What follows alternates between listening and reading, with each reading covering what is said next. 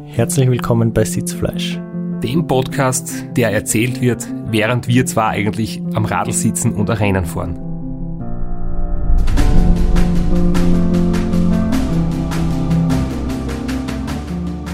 Und zwar fahren wir Rennen nicht gegeneinander, sondern wir starten im gleichen Rennen. ja, es ist endlich soweit. Die neue Saison ist tatsächlich gestartet. Aber davor gibt es noch eine Episode. Und zwar reden wir weiter mit der Beatrix über mentale Stärke. Liebe Beatrix, wir freuen uns, dass du heute mal für uns Zeit hast. Ja, sehr gerne. Für alle jetzt gleich tagesaktuell, kurzer Einwurf zu Beginn. Die Folge wird online sein, wenn am Abend das Raceround Niederösterreich startet. Nur für alle zur Beruhigung, wir haben nicht am Tag vor dem Rennen die Folge aufgenommen. Das ist schon ein paar Tage früher passiert. Jedenfalls heute am Abend wird der Flo ins Rennen starten, ich werde ins Rennen starten, ins Race Around Niederösterreich. Aber jetzt da besprechen wir noch ein paar mentale Dinge mit der Beatrix gemeinsam über mentale Stärke im Alltag, im Rennen, über Ziele, über Dinge, die man gern tut, über, ja, oft Stärke zu sagen, Schwäche zuzulassen und was halt einfach alles dazugehört, um seine Ziele zu erreichen oder um, äh, ja, erfolgreich und vor allem glücklich durchs Leben zu gehen. Danke fürs Bleiben. Danke, dass du dir nochmal für uns Zeit nimmst. Wir haben das schon sehr ausführliche erste Folge, deswegen haben wir jetzt gleich verlängern müssen, weil es doch nur einiges zu besprechen gibt. Der Straps ganz frisch von seiner Mentalcoach-Ausbildung. Hat so viel, hat so viel Input gekriegt und jetzt muss er das irgendwie gleich weiter vorarbeiten.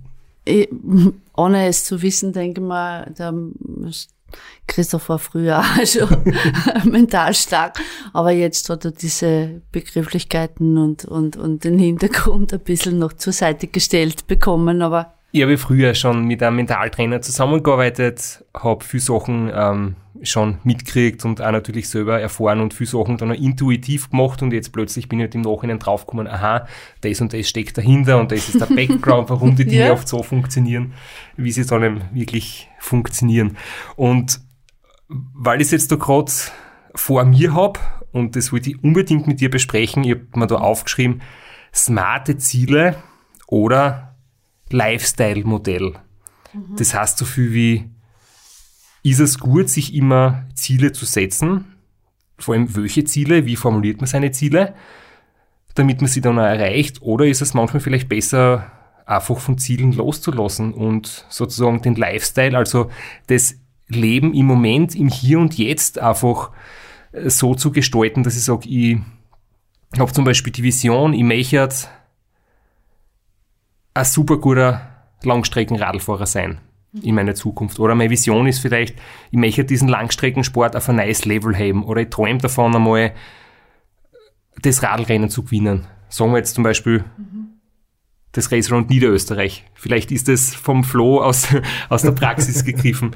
Und ähm, damit ich das erreichen kann, schaue ich einfach, dass ich jeden Tag das Beste gibt, dass ich dass ich mich gesund ernähre, dass ich mein Training in den Alltag integriere, dass ich mir nicht zum Beispiel jeden Tag aufraffen muss, sondern möglicherweise tue ich mit dem Radl zur Arbeit fahren. Ich glaube, Flo, du machst das ja wirklich teilweise, gell, wenn es Wetter zulässt.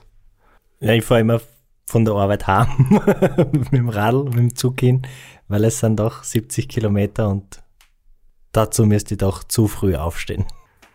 Ja, aber es ist. Darf ich da was, äh, entschuldigst bitte, aber, aber machst du das jetzt, uh, um, um dich auf das Rennen vorzubereiten oder würdest du das auch machen, wenn du kein Rennen fährst? Ich würde das so oder so machen, mhm. weil, okay.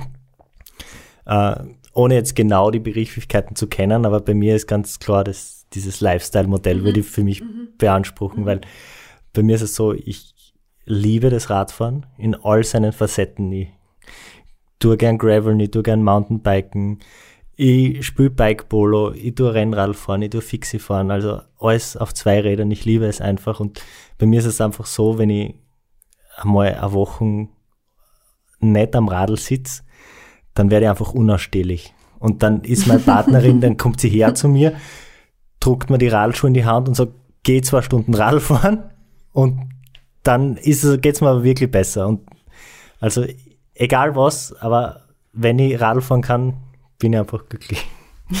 ich kenne das auch. Und genau deshalb auch, weil ich jetzt in einem engen Zeitkorsett bin durchs Arbeiten und Pendeln, ist es die ideale Ergänzung.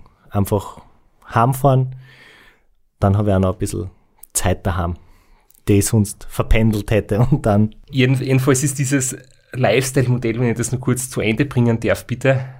Du geht es einfach darum, dass du in deinem Alltag die Sachen so gut wie möglich integrierst, das halt braucht, damit du äh, quasi deine Träume dann umsetzen kannst, damit du deiner Vision näher kommst.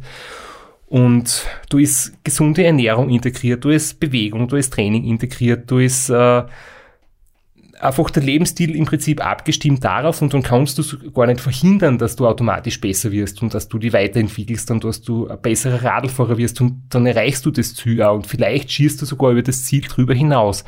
Und wenn du jetzt sehr stark auf Ziele fokussiert bist, was grundsätzlich gut ist, kann es aber auch passieren, dass einerseits das haben wir auch schon bei, bei Gesprächsgästen von uns gehört, dass die das Ziel so unter Druck setzt und stresst.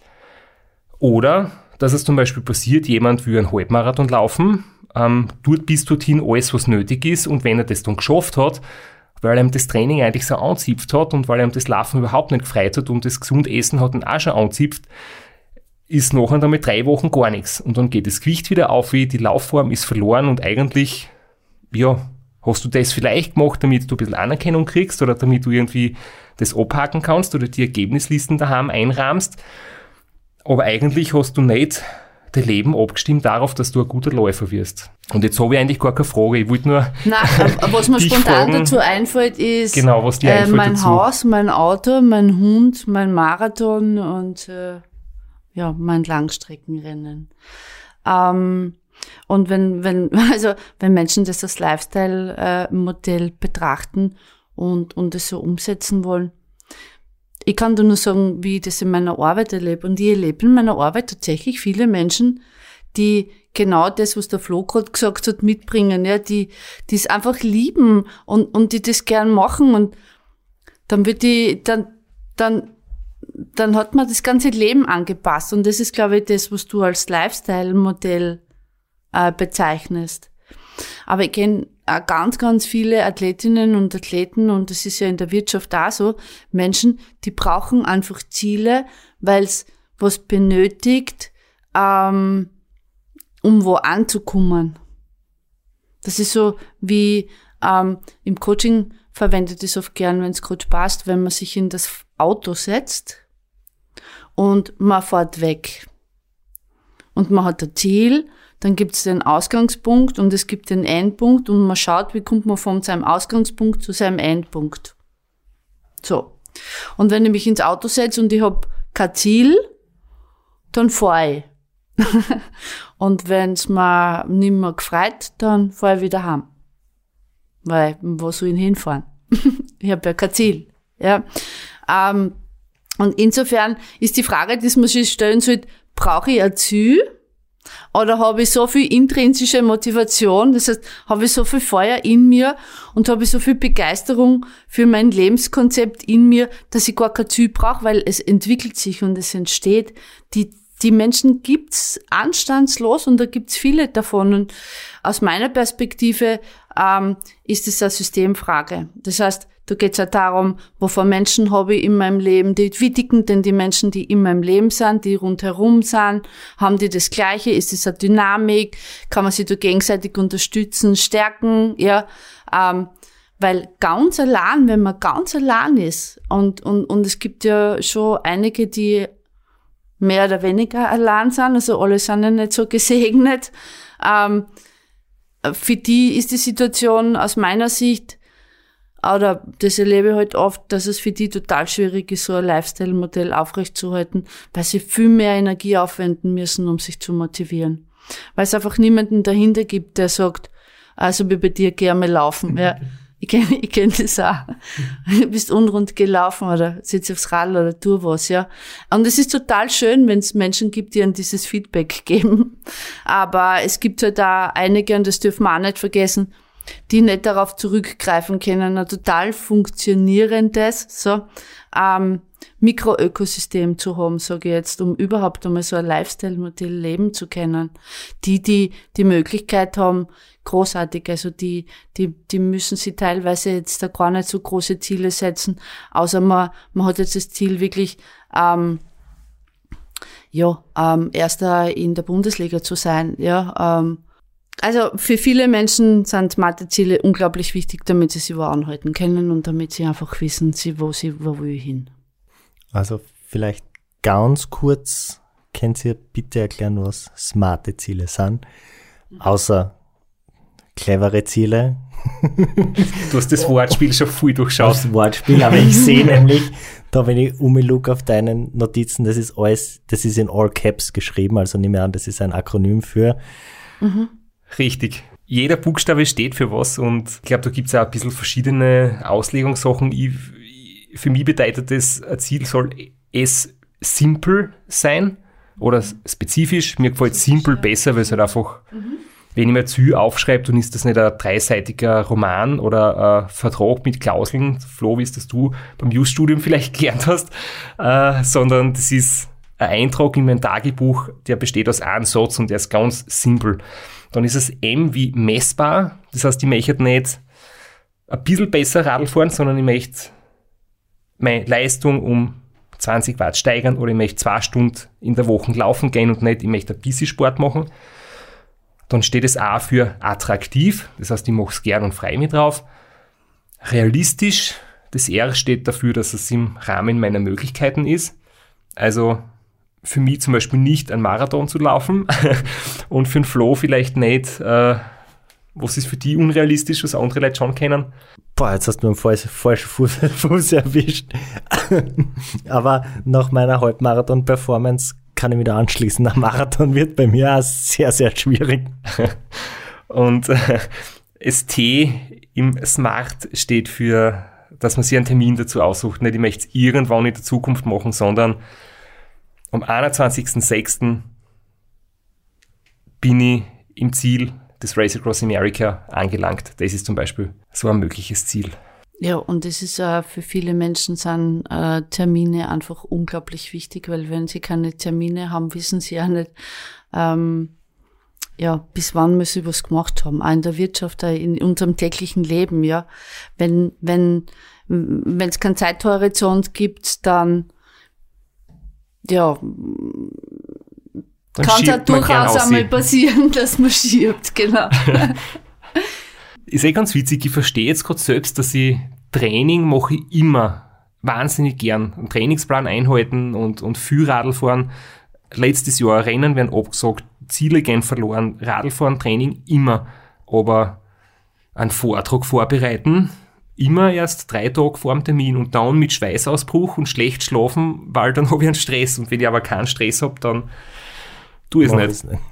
Du, brauchst du auch einen Termin. aber jetzt habt ihr zwar, das kommt ziemlich deutlich außer, das, das Lifestyle-Modell bevorzugt, sage ich jetzt einmal. Ist aber natürlich nicht für jeden, hast du gesagt. Und ich möchte jetzt ganz provokant die Frage reinwerfen, wenn auf jemandes Bucketlist einfach steht, Ram finishen. Ich bin nie für Radl gefahren, aber ich setze mir jetzt fünf Jahre hin, trainiere, finish das Ram und sitze danach nie wieder auf einem Radl. Ist das möglich? Ist das smart?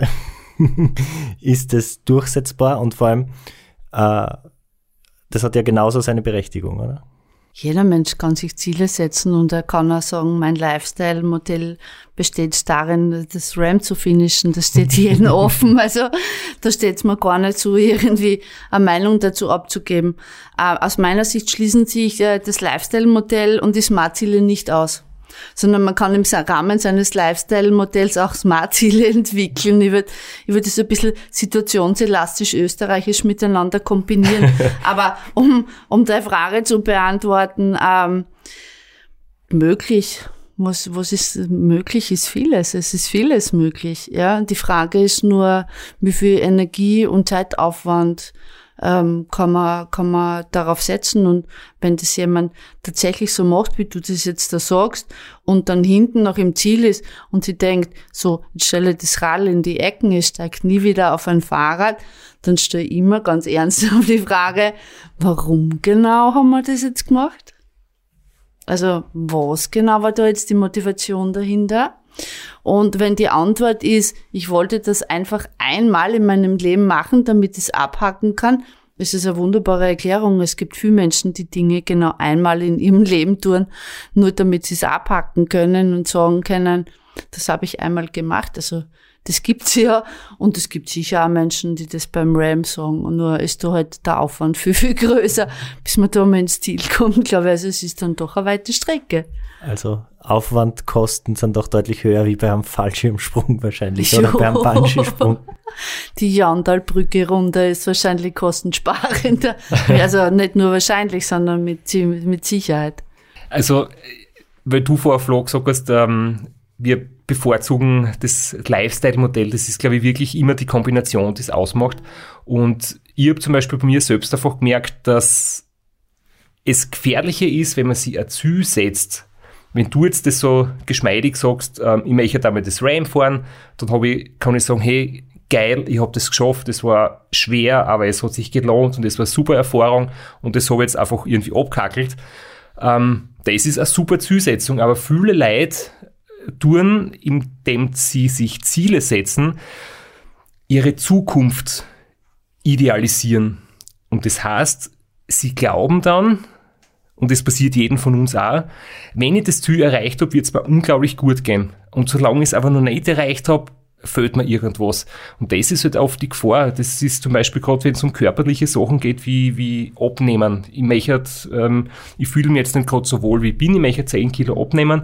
Und wenn ich das geschafft habe, wird es mir gut gehen. Und dann werden wir die anderen Leute gern haben und ich werde mich selber gern haben und ich werde in den Spiegel schauen und das gefällt mir. Und jetzt der Wahl ist es aber gerade so, dass ich mir, ich, mir taugt es halt nicht.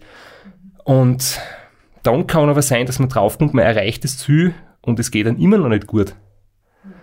Oder es geht dann nur kurzfristig gut. Und das ist halt einfach die, die Geschichte, dass man eigentlich es schaffen soll, dass man sich im Hier und Jetzt, so wie es jetzt ist, wohlfühlt und es gern macht und dass man dann die Ziele erreicht, aber ohne sich einen Druck aufzuerlegen.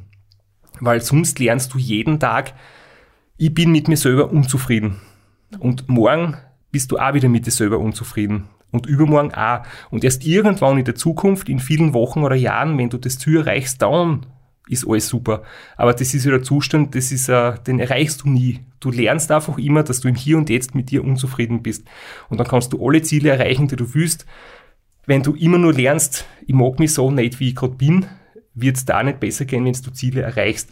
Weil das ist zum Beispiel das Leute, die sich auf die Pension freien, die, die die Arbeit überhaupt nicht wollen, aber in der Pension werden sie glücklich und ausgeglichen sein plötzlich sind sie in Pension und sind immer noch krantig. Ich finde es total interessant, ähm, dass du das jetzt da gerade gesagt hast, weil was ihr nicht wisst, ist, ich habe heute erst einen Termin gehabt mit einem jungen Mann, der als Führungskraft im das muss ich aufpassen, in einem, in einem, in einem, im Hotelgewerbe, sage ich jetzt, ja, dort Küchenchef irgendwo in Österreich. Und der hat in den letzten elf Monaten, ähm, auch mit, mit viel externer Hilfe, muss man dazu sagen, ähm, 60 Kilo abgenommen. Gell? Und heute hat er mir ein Foto gezeigt und ich schaue ihn so an und sag, ähm, was hat denn den, Au also was waren der Auslöser dafür? Und er hat genau, und deswegen finde ich das schön, dass du das jetzt gesagt hast, er hat gesagt, ich habe mich jahrelang damit beschäftigt. Und es war nie der Moment da. Und dann ist er aufgestanden am Montag in der Früh und hat gewusst, jetzt ist der Tag eins. Ist ins Spital gefahren, dort in dem Ort, und hat gesagt, jetzt würde ich gerne damit beginnen. Und von dem Tag an hat er niemals mehr daran gezweifelt, dass er abnehmen möchte. Und er hat sich jetzt aber nicht jetzt dieses Ziel gesetzt, wenn ich keine Ahnung 60 Kilo weniger habe, sondern er hat es eher einmal ähm, diese Schritte gesetzt, das wir ja dann als Zwischenziele ähm, bezeichnen, nämlich da sind wir wieder dort. Du brauchst einen Ausgangspunkt und du brauchst einen Endpunkt und du schaust, wie kann ich diese Strecke meistern. So funktioniert das ja im Coaching auch. Ich habe eine Ausgangssituation, das mag eine Unzufriedenheit sein, das mag der, der Selbstwert sein, ähm, der versucht wird, da gibt es so einen Begriff in der Psychologie, der nennt sich Sensation Seeker. Ja, ähm, das sind Menschen, die ähm, sehr darauf bedacht sind, immer Sensation zu erleben und, und die das einfach brauchen, die, die diesen Adrenalinschub brauchen, weil er dann Glückshormone ausströmt. Und dann ist genau das, was du gesagt hast, Christoph, nämlich äh, dann, dann, dann war dieser Adrenalinausstoß und dann haben sie das erlebt und dann gehen sie nach Hause und dann sind sie wieder unzufrieden. Dann versuchen sie wieder irgendwie so einen, einen, einen Kick zu kriegen, ja. Ob das jetzt in so einem Ausdauersportart ist, wobei Ausdauersportarten sind ja mit ganz viel, ganz viel Trainingsaufwand verbunden. Es gibt ja andere Sportarten, die nicht so einen exzessiven Trainingsaufwand haben, wo man auch was erreichen kann. Aber auch abseits, ja, also man muss es ja gar nicht im, so aus der Sportwelt betrachten, sondern auch in anderen Bereichen. Also ich denke mal, wenn, wenn jemand wirklich das nur tut, unter Anführungszeichen das nur tut, um, um, um ähm, einen Sinn zu haben, sage ich jetzt ganz provokant, spätestens down, äh, wäre sehr hilfreich, wenn man sie einmal selber oder auch mit einer Unterstützung von jemandem anderen äh, es wirklich einmal hinschaut und sagt, okay, wie ist denn das so mit meinen Visionen und wie ist denn das überhaupt so mit, mit meinen Werten? Was habe ich überhaupt vor Werte? Was ist denn mir wichtig im Leben? Warum tue ich das, was ich tue? Ja, und vor allem auch, und da kommen wir jetzt da wieder zum Sport zurück und auch zu dem, ähm, wo, über das wir schon geredet haben, was passiert denn, wenn das nicht ist? Für mich, also in meiner Arbeit ist das die spannendste Frage. Was ist, wenn das nicht ist? Was tust du dann? Wenn ich das Ziel nicht erreiche jetzt zum Beispiel. Ähm, wenn ich das Ziel nicht erreiche, wenn ich, wenn ich, also so ein Krisenmanagement, ja, so ein Plan B, so einen intuitiven Plan B, um genau diesen Absturz zu vermeiden, der oft eintritt. Jetzt gibt's dann aber Leute, die haben meistens einen, ich sage mal, einen sehr, sehr hohen Testosteronspiegel vielleicht mhm. oder ganz ein großes Ego, die sagen, ich beschäftige mich nicht damit, mhm. dass es vielleicht nicht gelingt, weil es gelingt sicher. Ich ja. habe vollen Fokus, es wird gelingen, ja. definitiv. Ja. Und einen Plan B gibt's nicht, brauche ich nicht. Ja, also auf einen, auf einen Einzelbewerb bin ich ganz dabei bei einem Einzelbewerb aber aufs Leben betrachtet. Ähm, also wenn man so das Durchschnittsleben dauert zurzeit, ich weiß nicht, ich, ich hoffe, ich rede jetzt keinen Blödsinn, aber wir werden, wir werden schon alt. Also wenn nichts passiert, werden wir schon alt und, und äh, also so auf, auf, auf, auf einmal so sagen wir jetzt einmal 80 Jahre vorzuschauen und zu sagen, ich habe nur einen einzigen Plan für meine 80 Jahre und es gibt keinen Plan B. Ähm, das, das kann ich mir fast nicht vorstellen, äh, weil einfach uns so viel Schönes auch wieder fort und wir auch mit unglaublich vielen Herausforderungen konfrontiert sind in unserem Leben, nicht nur im Sport, sondern auch abseits, weil man denkt, ja, wenn, wenn jemand wirklich, also ich sag so, wie ich es mir denke, ich habe schon viele Menschen kennengelernt, die das geglaubt haben. Ähm, die meisten davon glauben das nicht mehr. ja, weil es einfach die Momente gibt, wo, wo das Leben ähm, nicht das Honigkuchenpferd ist und wo man dann feststellt, okay, ähm, ich bin auch ein Mensch. Und das, der, der Testosteronspiegel kann unglaublich hilfreich sein, großartig. Aber ja, das, das, das, aus meiner Perspektive lebt da jeder in seiner komplett eigenen Realität, ja. Also hypnosystemisch betrachtet ist es so, dass er jeder so äh, aufgrund seiner eigenen Realitätskonstruktionen sich seine Wirklichkeit erschafft. Und dann hab ich meine Wirklichkeit und du hast deine Wirklichkeit und dann gibt's Teile, die teilen wir, ja. Also da gibt's so diese gemeinsame Wirklichkeit. Trotzdem bleib ich in meiner und du in deiner. Und wie ich meine erschaffe, das ist ja sehr wohl ähm, eine Frage meines Denkens und meines Fühlens, dann wären wir wieder bei dieser Geschichte vom letzten Mal. Aber Fakt ist, ähm, so richtig nur einen Plan zu haben, viel kenne ich nicht, bei denen das aufgegangen ist. Also. Um jetzt da eure euer Zwiegespräch da jetzt ein bisschen zusammenzufassen, sind wir eigentlich fast beim Beginn der letzten Folge, wo du, Straps, jetzt ein bisschen zusammengefasst eigentlich gesagt hast, mentale Stärke ist für mich, im Hier und Jetzt zufrieden zu sein. Und so ein Ziel kann die nicht glücklich machen, nur das Ziel, sondern die große mentale Stärke liegt darin, dass man im Hier und Jetzt zufrieden ist, dann wird man auch bei Zielerreichung zufrieden sein und umgekehrt nicht. Das habe ich auch wirklich ganz stark erlebt, dass ich nach ähm, Race Across America Sieg oder nach einem 24-Stunden-Weltrekord, was auch immer, ähm, du hast natürlich zuerst äh, große Freiheit und man geht feiern und man ist mit dem Team noch gemeinsam ähm, ein paar Tage beieinander und das, man zelebriert es. Aber dann kommst du wieder heim in dein Alltag, in dein quasi normales Leben und dann merkst eigentlich, du bist jetzt kein glücklicherer Mensch als vorher. Und dann habe ich mir mal gedacht, naja, aha, warum ist das jetzt so? Jetzt habe ich doch Ram gewonnen. Da habe ich jahrelang drauf hintrainiert. Und mir hat das Training Spaß gemacht. Mir das, es war so cool, den Weg zu gehen und so, das, der Weg ist das Ziel und so weiter. Diese Lebenseinstellung und plötzlich hast du das Ziel erreicht. Da fluscht kurz so ein ähm, Feier auf, ein Flammen, der ist dann aber bald wieder weg und dann ist, bist wieder gleich wie vorher.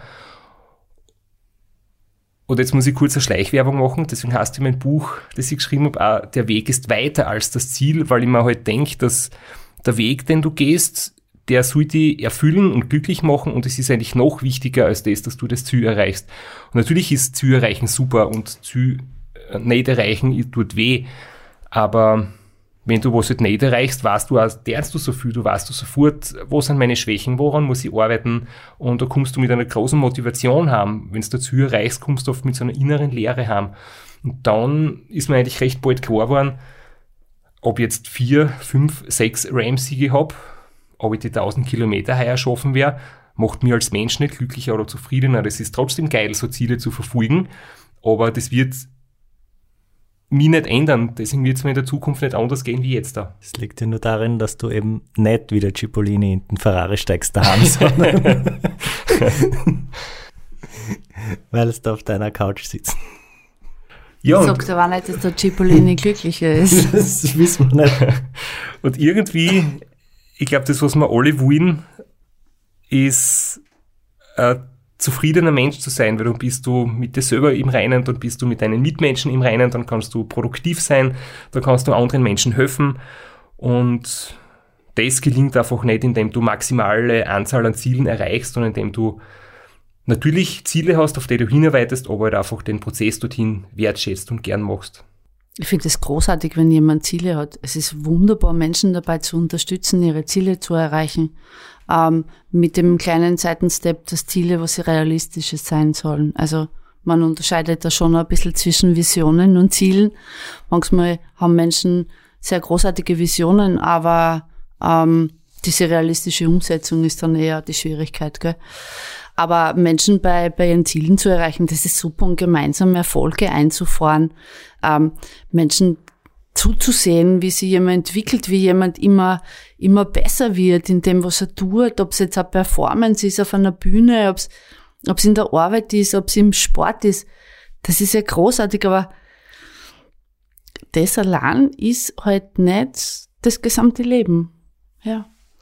Und mm, ich glaube, dass vor allem, und ich, das finde ich so faszinierend bei Ultraradfahrerinnen und Radfahrern. Also diese Gabe, ähm, dieses, dieses, dieses Alleinsein, dieses viele, ähm, ich nenne das immer diese Langsamkeit. Also diese Gabe der Langsamkeit. Aus meiner Perspektive haben alle in dieser Szene, ähm, unabhängig davon, wie schnell sie im Ziel ankommen, die Gabe der Langsamkeit.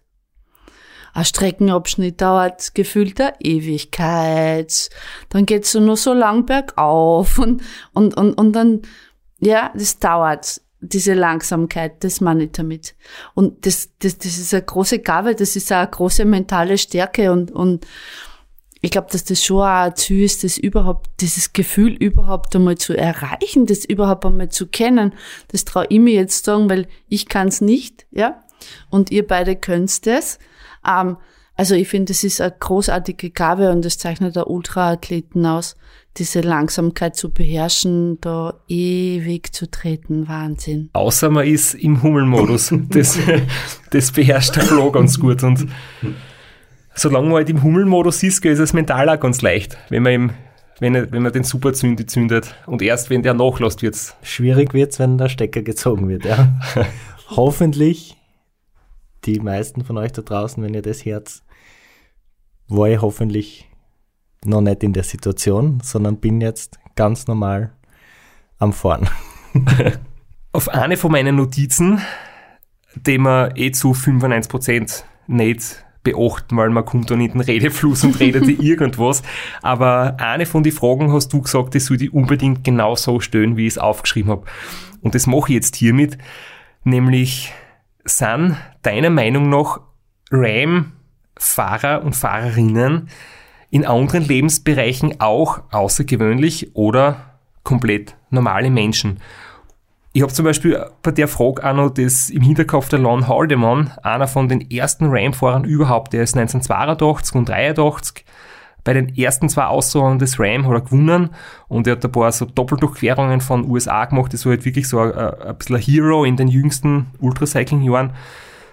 Der hat einmal in einem Interview gesagt, er hat ein Leben lang das Wissen in sich, egal mit wem er redet. Der hat damals nämlich lustigerweise in Donald Trump erwähnt, der noch nicht Präsident war von USA, das war damals halt noch der Wirtschaftsguru. Oder ob er ihm der Schwarzenegger gegenübersteht. Er weiß, dass er immer was besser kann als sein Gegenüber, nämlich dass er in acht Tagen durch Amerika Radl fährt. Und das ist ihm ganz wichtig für seinen Selbstwert. Und da denke ich immer so, hm, ich weiß nicht, ob mir das jetzt was gibt, wenn ich in einem Gespräch bin, dass ich, dass ich mich jetzt deswegen gut fühle, weil ich weiß, ich kann gut Radl fahren. Und irgendwie habe ich das bei der Frage noch dazu, dazu notiert. Ich sage, ich bin kein besserer Mensch, nur weil ich gut Radl fahren kann. Ja, da müssen wir jetzt die Frage bei jeder einzelnen Arbeitsgruppe stellen, ähm, ob sie was Besonderes sind, weil sie gut äh, führen können und weil sie was Besonderes sind, ob sie gut, keine Ahnung, in der Produktion arbeiten können.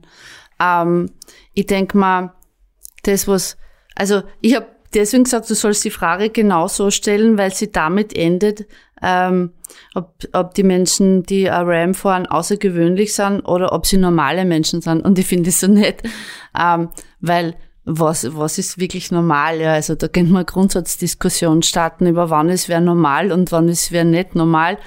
Ähm, RAM-Teilnehmer sind aus meiner Sicht ähm, besondere Menschen. Das ist vollkommen korrekt, das unterschreibe ich sofort, weil um bei einem RAM starten zu können, braucht es Jahre der Vorbereitung.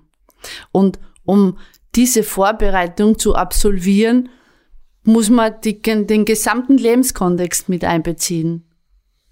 Also ähm, ja, sie sind in anderen Lebensbereichen auch außergewöhnlich, weil sonst kann man sich auf, auf so eine über 5000 Kilometerinnen oder 4800, du weißt das besser wie ich, ähm, nicht vorbereiten. Das heißt, ja, sind sie außergewöhnlich. Aber ob jetzt andere deswegen normal sind und RAM-Teilnehmer nicht normal sind, das, das wage ich jetzt dazu bezweifeln, weil wenn wir das jetzt so betrachten, wie es das du gesagt hast, äh, wie es der Herr in dem Interview gesagt hat, ähm, er weiß ja als immer was Besonderes, weil er, weil er das Ram äh, gefinisht und gewonnen hat, dann kann jetzt da genauso gut die, ähm, weiß ich nicht, die Führungskraft von der Firma XY hergehen und sagen, ähm, ich kann 400 Mitarbeiter führen, ich bin viel besser wie du. Oder ja. Ärzte, die Leben retten. Oder Ärzte, die Ganz was Wichtiges. Alle, alle, alle Arbeitsgruppen, weißt. Und ich denk mal, wir alle, also, also ich kenne unglaublich viele Menschen, alle bin ich mir nicht sicher, aber ein ganz großer Anteil der Menschen, wir, jeder von uns ist in was gut. Das ist meine Ansicht. Jeder kann was gut. Jeder kann was anders gut. Ich weiß, ich wäre nicht in meinem Leben ähm, ähm, das, das Race Around Austria bestreiten. Das RAM nehme ich gar nicht im Mund. Gell? also ich fahre wunderbar gern mit dem Auto hinten noch. Das ist großartig. Ich fahre gern durch Amerika, aber ich werde es nie am Rad bestreiten. Das kann ich jetzt einmal ausschließen. Aber ich kann andere Dinge dafür gut. Ja, die vielleicht jemand, der Race Across America bestreiten kann, vielleicht nicht in dem Ausmaß kann. Und ich glaube, unsere Welt reguliert sich schon dadurch, dass es unterschiedliche Menschen gibt, die unterschiedliches kennen. Nicht jeder kann ähm, wie, keine Ahnung, äh, der Marcel Hirscher Skifahren. Ja, das ist einfach so. Er hat eine Gabe, das kann er und, und dafür wird er wahrscheinlich nicht in dem, in deinem Zeit durch Amerika fahren und deswegen ist der eine jetzt aus meiner Perspektive nicht besser wie der andere. Und wir wollen alle nicht an einem Tisch einen Podcast aufnehmen, den der Straps zusammentischlert hat, sondern lieber an den du zusammentischlert hast, weil da könnten wir uns dann darauf verlassen, dass er nicht zusammenbricht. Sehr geiler Wortwitz. Wir haben in der vorigen Sendung kurz darüber gesprochen, dass ich Tischler gelernt habe. Deswegen für alle, die nicht dabei waren oder es überhört haben. Äh, genau, und ich würde eigentlich die Frage stellen, deswegen auch nämlich äh, das ein bisschen zu relativieren, weil das nämlich oft so dargestellt wird, als ob Ram-Fahrer sowas Außergewöhnliches sind. Ich bin ja sowieso nicht der Meinung, aber das wird halt manchmal so auch vermarktet oder dann manche stellen sich jetzt so da und dann gibt es die Geschichten. Wenn du im Leben das Ram geschafft hast, dann kannst du alles im Leben schaffen. Ich hab's noch nicht gemerkt. Also ich hab nicht alles im Leben geschafft bis jetzt. Das hängt halt immer stark davon ab, wo sind meine Talente, wo sind andere Leute besser wie ich, was mache ich gern und ich kann so unmotiviert sein bei gewissen Sachen. Also, wenn ich, wenn ich wo keinen Sinn drinnen sehe, dann, dann geht absolut null weiter. Und wenn für mich was einen Sinn macht, und ich glaube, das ist ein ganz entscheidender Faktor, wenn für einen Menschen etwas sinnvoll erscheint, kann er unglaublich viel dafür tun und in Kauf nehmen und investieren. Und wenn jemanden Radlfahren durch Amerika komplett sinnlos erscheint, dann wird das auch nicht tun. Und der Jürgen hat mir aus seinem Film. Ich weiß nicht, ob es der Schneidebank zum Opfer gefallen ist. Das Zitat, ich weiß auch nicht, von wem es ist. Aber sinngemäß war das so, wenn du das Ram gefinisht hast, dann weißt du, ich kann mit dem Fahrrad durch Amerika fahren. Und das ist auch dann auch schon, was du für dein restliches Leben mitnimmst. Das heißt jetzt nicht, dass du alles andere schaffen wirst. An dieser Stelle nochmal der schnelle Hinweis, am 12. Mai gibt's den Film 377 über die neun Teilnahmen von mir zwischen 2009 und 2019 beim Race Across America auf Ö-Ticket zu sehen in der Premiere, weil die Kinos natürlich geschlossen sind. Diese zweistündige Dokumentation und da wird man auch den Flo drinnen sehen. Und muss sagen, ich habe mir den Film schon vorab anschauen dürfen, so den Rohschnitt. Und du bist unglaublich cool drauf. Du redest wie ein ganz großer, der Sigmund Freud wer stolz auf Du analysierst gewisse Szenen im Rennen. Ich habe echt gedacht, dieser Kraschitzer, der redet wie Wahnsinn. Echt gut. Und ich habe ich hab so viele Interviews gegeben Jürgen und ich war in keiner einzigen Episode. Und ich habe mir schon gedacht, warum filmt mich der die ganze Zeit? Was tut er mir nur, damit ihr Ruhe gibt, damit ich ein Mikro unter der Nase habe. Und das war ja vor meiner großen Podcast-Karriere. Aber schauen, wie viel es davon dann in den Film schafft. Also der Film wird gut und dein großer Auftritt wird auch. Am 12. Mai geht's los. Darf ich noch einen Ansatz ist mir jetzt gerade beim Nachdenken noch eingefallen äh, zu den RAM-Teilnehmern. Also was ich schon sehr außergewöhnlich finde und das unterscheidet, finde ich, äh, Ultraathleten schon von anderen auch, diese über so einen ganz langen Zeitraum Grenzen zu verschieben. Das ist was ganz Spezielles, finde ich. Da fällt mir jetzt äh, kein anderer Kontext ein, ähm, wo das in so kurzer Zeit mit so einem Schlafdefizit, so einer körperlichen und mentalen Anstrengung und dann muss noch das ganze Team zusammenspielen und dann soll es noch alles happy peppy äh, sein und nur ganz locker ausschauen und dann noch die Sicherheit mit dem Verkehr dazu und, und die Autos und alle andere Gefahren, die so auf einen lauern. Also dieses komprimierte, fokussierte Grenzen austesten, drübersteigen, austesten, drübersteigen, austesten, drübersteigen. Das ist für mich schon ein Spezifikum, das möchte ich noch kurz erwähnt haben. Also das eindeutig ist es dem Ultraradfahren. Heikles Thema, der Straps ist ja nicht so der Ansicht, dass oft die Grenzen überschritten werden. Also an die Grenzen gegangen, aber überschritten im Rennen.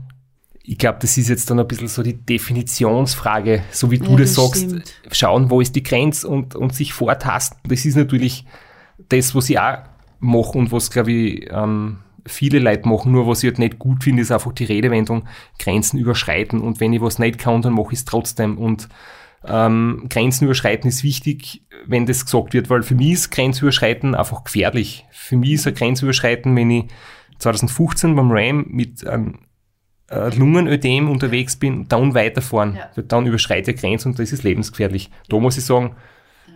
ich bin angekommen an meinem körperlichen Limit und jetzt ist Schluss, weil sonst passiert ganz so Schlimmes und das will man nicht. Dann wären wir wieder beim Team und wie wichtig dass das Team ist und dass das Team auch mitdenkt, wann ist denn tatsächlich die Grenze erreicht. Und, und als jemand, der ja mit Sprache arbeitet, beruflich, äh, muss ich ja sagen, das Wort Grenze wird ja dann auch komplett seinen Sinn verlieren.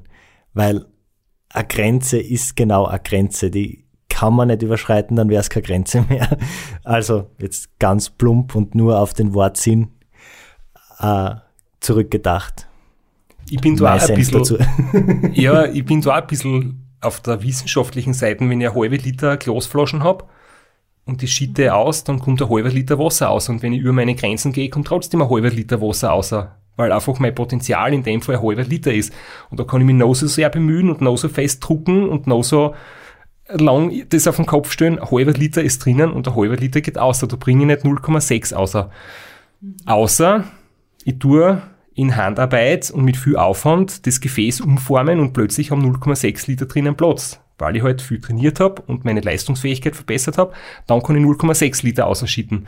Nur die meisten Leute ähm, fühlen das Glasl entweder nicht viel oder lernen es halb aus und die nehmen nicht ihr ganzes Potenzial, das sie eigentlich haben, ähm, das können sie nicht mobilisieren, sondern schaffen es nicht, ihr ganzes Potenzial auszuschöpfen. Deswegen sage ich, muss ich nicht Grenzen überschreiten, sondern nur das, was in mir ist, quasi halt auch wirklich nutzen. Und das ist eh schon, dann bist du eh schon unschlagbar, wenn du es schaffst, 100% äh, auszuschöpfen von dem, was du drauf hast. Genau, ähm, das ist aber eh genau das, das ich gemeint habe. In, in meinem Gehirn war es klar. aber nur in meinem Gehirn, stimmt. aber das ist genau das. Menschen haben viel mehr Potenzial, als sie überhaupt glauben, dass sie haben. Und dann sagen sie immer, da ist meine Grenze. Ja. Dabei tut es da das erste Mal ein bisschen weh und du wirst genau, das erste Mal ein bisschen da ist man ich, genau. Bin aber noch nicht und dann, an der Grenze. Und dann sind sie an ihrer Grenze und stellen fest, uh, da geht ja mehr. Und dann steigen sie drüber und stellen fest, oh, das geht ja, ja. Und dann ist das die neue Grenze. Und dann, dann kommen sie wieder an die Grenze und der mentale Teil, da wenn man wieder bei der Kombination sagt, das ist jetzt meine Grenze, das ist jetzt meine Grenze. Und dann stellt man fest, oh, da geht ja mehr, ja. Und dann steigt man wieder drüber und, aber das ist genau das, das du jetzt so wunderschön beschrieben hast, ja. Das Potenzial einfach einmal schauen, wo, wo, wo ist denn wirklich die Grenze meines Potenzials und jeder hat eine Grenze, wo da ist dann einfach genug. Da ist einfach genug. Ich glaube, an die Grenze kommt man ganz selten und es ist ein langer Weg, bis man überhaupt dorthin kommt, weil man halt schon viel früher ähm, im Kopf den Glauben verliert, ähm, sie das nicht zutraut, sie keinen Sinn mehr drinnen sieht und dann Angst, einfach halt Angst. am halben Weg oder beim halben Potenzial irgendwie stehen bleibt und Angst hat, ja. Jetzt fällt mir noch was ein. weil wir reden jetzt ja irgendwie schon total querführt ein durch alle Themen durch, aber ich habe mir vorher noch was gedacht. Was kann man, wenn man ein RAM geschafft hat, für sein weiteres Leben mitnehmen? Und jetzt Flo, du hast das eine Zitat gesagt, dass man halt mit dem Radl 5000 Kilometer fahren kann und sonst nimmt man sich nichts fürs weitere Leben mit. Eins schon, nämlich in deinem Selbstbild oder in deinem Selbstwertgefühl manifestiert sich halt, dass du etwas geschafft hast, was echt schwierig war. Und dass du da was vorgenommen hast und das hast du umgesetzt. Du hast viel auf dich genommen und das ist erfolgreich gegangen. Und wenn du wieder was hast, dann hast du in dir drinnen die Erfahrung, ich kann das schaffen, wenn Sachen schwer sind, dass ich es zu Ende bringe. Wenn du einer bist, der gern aufgibt, dann hast du das nächste Mal wieder so, hm, ich habe damals schon aufgegeben und, und das, das ist dann auch in deinem Selbstbild drinnen zum Beispiel ein Beispiel aus dem Alltag, wenn Leute zum Rauchen aufhören wollen und es hat schon sieben Versuche gegeben, die nicht funktioniert haben, ist in deinem Selbstbild drinnen, es wird eh nix. Und ich gebe Sachen gern auf, ich fange es gern an und ich gebe es wieder gern auf und dann wird es halt ganz schwer, das umzukehren, das, das Denken. Aber wenn in deinem Kopf drinnen ist, die Sachen, die man vornimmt, die ziehe ich durch, das ist etwas, was da schon in allen Situationen hilft. Also das kennt man ja aus der Selbstwert-Thematik. jedes negatives Erlebnis, also wenn man eh schon, wenn man eh schon ähm, nicht unbedingt jetzt auf der positiven Seite beheimatet ist und dann hat man auch noch ein negatives Erlebnis, dann, dann führt das natürlich dazu, dass die Unsicherheit dann noch größer wird und die Angst vor allem auch größer wird, dann traut man sich nicht mehr so viel zu und dann nimmt das Ganze eine Spirale und das, das kann dann richtig blöd ausgehen, weil man dann eben die Lust verliert oder auch die Motivation verliert. Dann kommt es dazu, dass wir oft Schweinehund nennen und dann sitzt sie wirklich auf der Couch, weil man denkt, na, es regnet. Ja, das ist dann bei vielen oft das Ergebnis. Ähm, aber wo, noch ganz kurz, mir ist das auch jetzt gerade eingefallen, was nimmt man sich von einer RAM-Teilnahme mit? Ähm, ich würde das gerne aus der Teamperspektive auch noch ganz kurz anmerken. Ich glaube, von einer RAM-Teilnahme nimmt da jeder ich frage das immer noch nach jedem Rennen, äh, haben wir, so wie ihr wahrscheinlich auch, so der, das Reflektieren äh, des Rennens und, und was nimmt jeder so für sich mit. Und da kommt einfach ganz oft, also dieses daran wachsen, gemein, also das, das gemeinsam dran wachsen, schwierige Situationen zu meistern, das macht's für viele aus.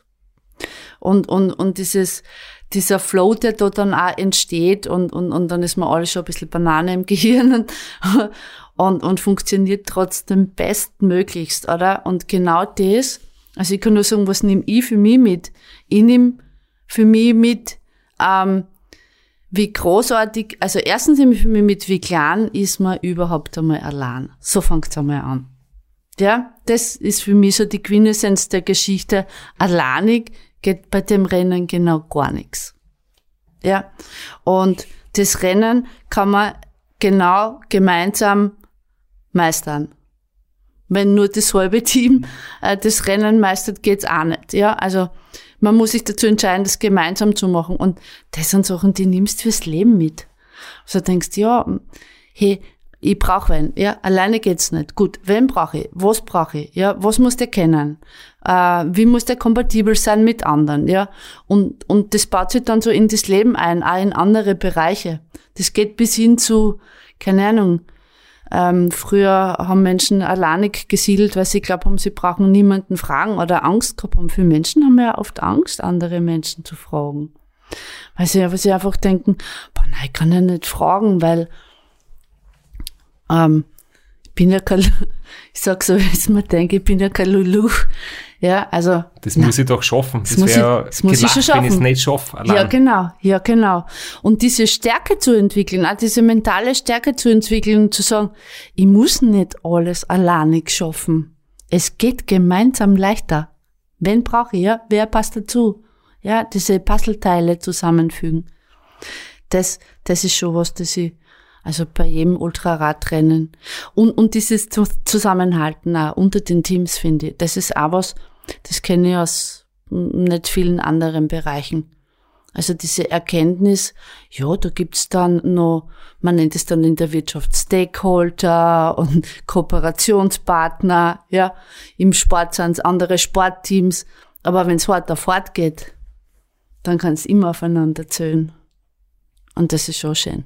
Ja, also diese, diese ganzen Teamdynamiken und Teambildungsprozesse, da habe ich auch sehr viel selber dafür mitgenommen und ganz konkret in zwei Vorstellungsgesprächen war das Thema und wir haben über das RAM gesprochen und ihr beide Jobs gekriegt. Also ganz konkreten Benefit davon gehabt. Ich warte ja froh, bis du mal von einem ähm, ORF oder Sky oder so ein Angebot kriegst als Sportmoderator.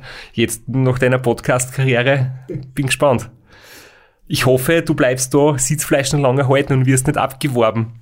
Ja, das hoffe ich auch. Und so viel wie ich mich mit Sportmoderatoren bewusst nur die männliche Form herumärger, äh, müsste dann wirklich abliefern. Ich weiß nicht, ob ich dem Druck dann standhalten könnte, weil es ist trotz allem ein schwerer Job und daheim sagt sie es leicht. Aber nein, ich bleib bei meinen Brötchen. Keine Ambitionen in diese Richtung. Ein ernstes Thema habe ich mir noch notiert und zwar das Thema Optimieren.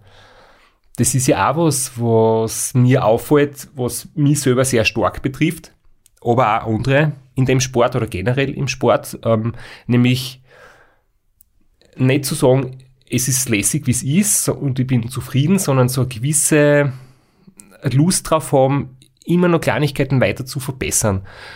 Allerdings finde ich es auch gefährlich, dass man vielleicht eine Unzufriedenheit entwickelt, dass man nicht sagen kann, hey, ich bin jetzt 2018 zum Beispiel das Race Across America in acht Tagen und einer Stunde gefahren, war zuerst ziemlich die ersten paar Stunden unzufrieden und krantig so in der ersten Emotion und wenn das jetzt chronisch bleibt, dass du sagst, ähm, ich kann mich nicht über was freuen, weil es vielleicht nicht ganz perfekt war, ich muss es noch verbessern, bis ich mich drüber freuen kann, ist das sicher nicht positiv, aber dass man sagt, ich schaue, was noch geht und ich finde noch Potenziale, ich versuche mich weiterzuentwickeln, ist ja, glaube ich, schon was Gutes. Wie siehst du das? Wie lange ist so die Lust, etwas zu optimieren, gut und wann wird es vielleicht zu einer Blockade oder wann wird es krankhaft und, und dann schwankt es ins Negative um in Unzufriedenheit? Ähm, da greife ich jetzt auf, einen, auf, auf den Schatz zurück äh, an, an Erfahrungen und an Rückmeldungen von über 100 Athleten. Gell? Und zusammenfassend würde ich jetzt einmal sagen, solange das Feuer brennt, solange, solange diese innere Motivation ist, solange auch die Unterstützung von außen gegeben ist, solange das Gesamtkonzept passt, ähm, kenne kenn ich das so, dass Athletinnen und Athleten sehr wohl immer darauf bedacht sind, auch Fortschritte zu erzielen. Ich glaube, das ist jetzt so eine instinktive Sache. Man will halt einfach schauen, ähm, nach vorne zu schreiten. Und wann schreitet man nach vorne? Weil was ist das Gegenteil von nicht besser werden wollen? Oder was ist, wenn ich nicht besser werden will? Dann bleibe ich gleich. Und Gleichstand ist für viele Stillstand. Und das heißt, das Gegenteil von Stillstand ist die Vorwärtsbewegung und die Vorwärtsbewegung heißt, was kann ich noch verbessern? Und ähm, ich stimme dir da voll und ganz zu. Ich habe auch schon einige kennengelernt, die, die auch bei dem Punkt sind, wo es einfach körperlich auch gar nicht mehr möglich ist, einen Fortschritt zu erzielen, weil wir halt Menschen sind und keine Maschinen und irgendwann einmal sagt der Körper, ah, jetzt ist genug. Und optimalerweise ähm, hören dann viele auf, den Profisport nachzugehen oder eben den Hochleistungssport nachzugehen. Ich kenne ein paar Athleten aus unterschiedlichen Sportarten, die dann aufhören mit ihrem Sport. Also ich kenne einen Basketballspieler, der hat aufgehört und hat gesagt, ich gehe nie wieder in die Halle. Ich will keinen Ball mehr sehen, ich will nicht mehr Basketball spielen. Ähm, ich kenne einen Fußballer, der sagt, ich schaue mir kein Match mehr an. Will nicht mehr. Mach ich nicht mehr. Ja. Und mit den Menschen unterhalte ich mich sehr viel darüber, weil es mich einfach interessiert, wie ist es überhaupt so weit gekommen? Dass man, dass man das dann einfach gar nicht mehr machen will. Und das Ergebnis von vielen dieser Beispiele ist es, dass wenn ich genau das nicht, auf das nicht tue, was du gesagt hast, nämlich wenn ich wenn ich nicht auf meinen Körper und auch nicht auf meinen Geist durch und auch schon gar nicht auf meine Seele, weil in Wirklichkeit spüren wir es eh. Jetzt ist dann der Moment, wo mein Körper nicht mehr dazu in der Lage ist. Oft sind es halt auch Verletzungen, dann will man da drüber steigen, weil man sagt, na, ich sicher nicht und dann komme ich wieder gestärkt raus, ja. Ah, das funktioniert bis zu einem gewissen Grad, nur ähm, wenn man sich dann das vierte Mal das Kreuzbandel gerissen hat, dann sollte man sich vielleicht einmal damit beschäftigen, ist es jetzt da für, für, die, für die restlichen 70 Jahre in meinem Leben. Also da kommt dann danach auch noch was. Gell? Ähm, insofern denke ich mal, optimieren, ich, ich, ich liebe es zu optimieren. Ich finde, optimieren ist was Grundpositives. Das treibt uns an. Wir wollen besser werden in dem, was wir tun. Wir wollen uns weiterentwickeln. Das ist wieder diese Sinnfrage und da geht es auch um Anerkennung und, und, und, und um persönliches Wohlempfinden. Aber wenn es dann zu Verbissenheit wird, ähm, ich frage oft, warum, warum kannst du nicht einfach, ähm, na, so frage ich nicht. Aber die Frage ist, das haben wir, glaube ich, in der ersten, in der ersten Folge gehabt, was ist, wenn ich das nicht mehr tue? Und das ist eine ganz, ganz große Angst für viele weil sie es einfach gewohnt sind, 30 Jahre einen Sport zu machen. Und weil das einfach äh, nicht nur der Sport ist, sondern das Leben ist. Und da sind wir beim eigentlichen Punkt, wenn es das Leben ist. Und wenn der Lebensinhalt darin besteht, diesen Sport auszuüben, dann stellt sich immer die Frage, was ist, wenn der Sport wegfällt? Und äh, das ist zum Beispiel in unserer Arbeit bei Kader ein ganz großes Steckenpferd, auch zu schauen, ähm, die Menschen auch dual zu bilden und zu schauen, dass sie vielleicht da parallel laufend eine Weiterbildung, Qualifizierung machen, damit sie genau dann nicht in dieses Loch fallen, in das dann oft viele fallen, weil dann nichts anderes da ist. Also ganz wichtige Einschränkung meinerseits, dieses, das hast du auch schon gesagt, diese, diese Optimierung, dieser Wunsch, dieser teilweise Zwang, der muss halt schon intrinsisch kommen, der muss schon von innen kommen, weil wir leben jetzt in einer Zeit, wo dieser Optimierungszwang sehr, sehr stark von außen kommt. Es nennt sich Kapitalismus, aber es ist auch, es gibt eine ganze Industrie dahinter, die Self-Care, Self-Help, Diätindustrie, die diesen sehr stark von außen äh, aufdrücken, diesen Optimierungswunsch. Und der ist ganz gefährlich. Also es muss immer von innen kommen. Das ist nur mein kleiner Einwand, sonst bin ich sehr zufrieden mit deiner Antwort. ich glaube, generell ist es ganz wichtig und nicht einfach zu erkennen, was will ich selber wirklich und was wird mir irgendwie eingeredet. Wir haben rund überall, du wirst mit Werbung bombardiert. Ähm, es wird da überall gesagt, das musst du haben, das brauchst. Mit dem geht's dir besser, mit dem bist du glücklicher, mit dem wirst du zufriedener und wenn du das nicht hast, sowieso, dann fällt da was. Und man soll schon wirklich gern Radl fahren, wenn man Radl fahren möchte. Nicht nur, weil man jetzt im Podcast hört, dass Radlfahren super ist und wenn die das im Podcast sagen, dann muss ich es auch machen, sondern ähm, aber es ist super. Es ist wirklich super, das kann man schon sagen. Das Motorradfahren ist auch super.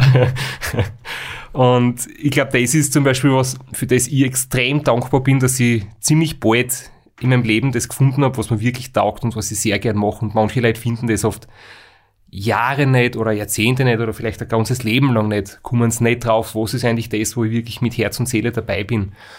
Ähm, ja, und das, wenn man das gefunden hat, dann geht einiges weiter. Dann wird's richtig lässig und dann hat man plötzlich so viel Energie und Datendrang und Trainingsfleiß und Motivation und weiß auch gar nicht, woher das kommt und andere Leute sagen, wie machst du das? Warum bist du so motiviert? Und wenn du das gefunden hast, was da taugt, dann, dann ist es so. Dann empfindest du das nicht als Entbehrung, sondern dann, ja, dann, dann willst du das machen. Mhm. Ja, ich habe äh, gerade gestern die Diskussion geführt. Ich habe jetzt nämlich eine neue Liebe entdeckt. Und äh, die ist recht unsexy. Die heißt Sockenstricken. um, ähm, und erst gestern bin ich gefragt worden, äh, wie, also warum um alles in der Welt jetzt Sockenstrick? Also ja, für viele völlig unerklärlich. Aber genau das ist es, es gibt unterschiedliche Lebensphasen. Ja. Und vor zehn Jahren, wenn vor zehn Jahren jemand gesagt hätte, stricken Socken, hätte ich mir gedacht, das ist das für ein Blödsinn. Ähm, und jetzt freue ich mich richtig drauf, ähm, wenn ich mich hinsetzen kann und ich dann ein bisschen stricken. Und genau das ist es aber, ja. Also man muss auch anerkennen, dass unterschiedliche Lebensphasen auch unterschiedliche Lieben. Also man kann immer eine Liebe entdecken. Es ist nicht gesagt, dass man immer die gleiche hat. Wir nehmen da heute sehr viel Zeit weg, die da dann, gut. Die da dann beim Stricken fällt. Ich hoffe, du, du genießt das trotzdem da bei uns im Studio. Diese Reihe weniger ist, ich, ich finde es wunderbar, die Gelegenheit zu haben, mich mit euch einmal austauschen zu können. Das ist großartig. Ja, wenn du heute heimkommst, kannst an Socken dazu stricken, wie Graz Volleyballmeister wird. Oder schon geworden ist, wir werden es sehen. Eine Frage, die mich extrem nervt, die möchte ich dir noch, vielleicht jetzt müssen wir eh wieder auf die Uhr schauen, so als Abschlussfrage stellen. Ich tue mir da immer schwer mit Antworten, weil du müsstest mir entweder lang drüber reden, aber oft erwarten sie die Leute, die Frage stellen, so ähm, aus der Pistole geschossen, ganz eine schnelle, knackige, produktive Antwort, nämlich wie motiviert man sie einmal, wenn man überhaupt keinen Bock hat? Nicht in Frage stellen, was man vorhat zu tun, man soll es einfach tun. Einfach tun, nicht in Frage stellen. Es gibt einen Sportartikelhersteller, der genau damit wirbt. Die Nicole hat da einen Hashtag. Einfach machen. ja. Die Antwort darf ich mir bitte merken. Bitte weil gern. Man kann natürlich eine Stunde drüber philosophieren. Was ist Motivation? Wo kommt sie her? Aber manchmal sind die ganz einfachen Antworten die besten. Einfach tun. Ja. Weil in dem Moment, wo ich darüber beginne nachzudenken, ob ich das jetzt tue, ist das eine Einladung für meinen inneren Schweinehund. Mhm. Und in dem Moment habe ich schon eine Verhandlungssituation und ich muss mir schon erklären, warum ich soll diesen tun. Oder soll ich das doch nicht tun?